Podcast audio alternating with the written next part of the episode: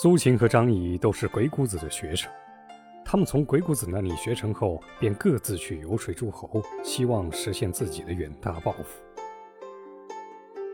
张仪先到楚国去，结果不仅没有游说成功，反而被楚相手下的人诬陷，说他偷了楚相的玉璧。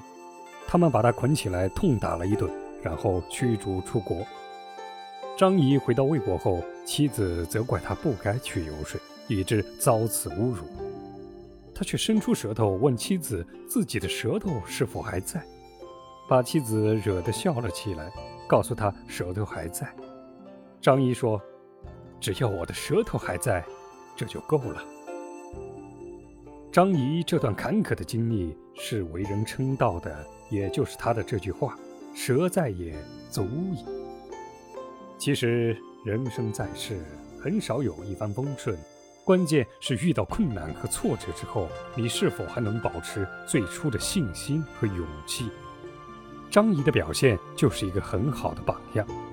也正因为他的这种信心不失，才为将来的东山再起留下了希望的种子。而那时，苏秦经历一番磨难后，已在赵国站稳了脚跟，正致力于联合纵向的六个诸侯国共同抗秦。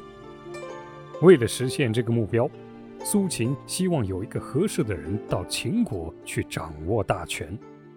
想来想去，他想到了自己的同学张仪，于是便派人到魏国去找到张仪，并叫这人怂恿张仪到赵国去求见苏秦，以便得到高升。张仪正在家里闷闷不乐，听了来人的鼓吹后，心想也是，既然同窗好友已在赵国执掌大权。自己何不去拜访拜访？说不定可以有所作为呢。于是张仪便到赵国去拜见苏秦。殊不知苏秦命令手下人既不引荐，又不许放他走。就这样拖了好些天才接见他。接见时，苏秦只让他坐在堂下；到吃饭时，竟然赏给他仆人们吃的东西。张仪又羞又怒，正想发作。苏秦却先斥责他说：“以你的才能，却让自己落得这样困辱，我难道不可以推荐你而使你富贵吗？只是你不值得让我推荐罢了。”说完，便叫人赶张仪出去。张仪完全没想到，过去的同窗好友竟然如此翻脸不认人。恨得咬牙切齿，发誓要找一个强大的、能够战胜赵国的国家去立住脚，然后来报这奇耻大辱。这个最强大的国家当然就是秦国了。张仪一离开苏秦，苏秦马上就找了一个心腹，对他说：“张仪是当今天下难得的人才，就连我恐怕也不如他。”我之所以羞辱他，是以此来激发他的心智，使他一怒之下到秦国去争取掌握大权，而不是沉溺于一些小的利益上。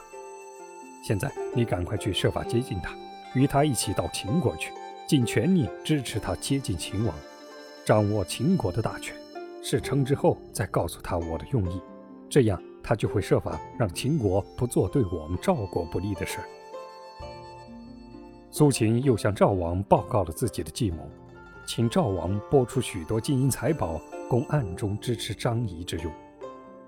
苏秦派去的人与张仪同住在一个旅馆里，慢慢接近他，尽全力支持他，二人结为生死之交。张仪得到帮助，又竭尽自己的全力，终于得到秦惠王的信任，被拜为客卿，大权在握。这时，苏秦派去的人向他告辞回国。他坚决不许，说是正要报恩，岂可离去？苏秦派去的人这才向他说明了原委，尤其说明了苏秦羞辱他的用意。张仪听后恍然大悟，不禁感叹说：“哎，我已在苏军的计中，却一点儿还没有察觉，我不如苏军是很明显的了啊。请你为我谢谢苏军，有苏军在，我怎么敢设坛攻赵呢？”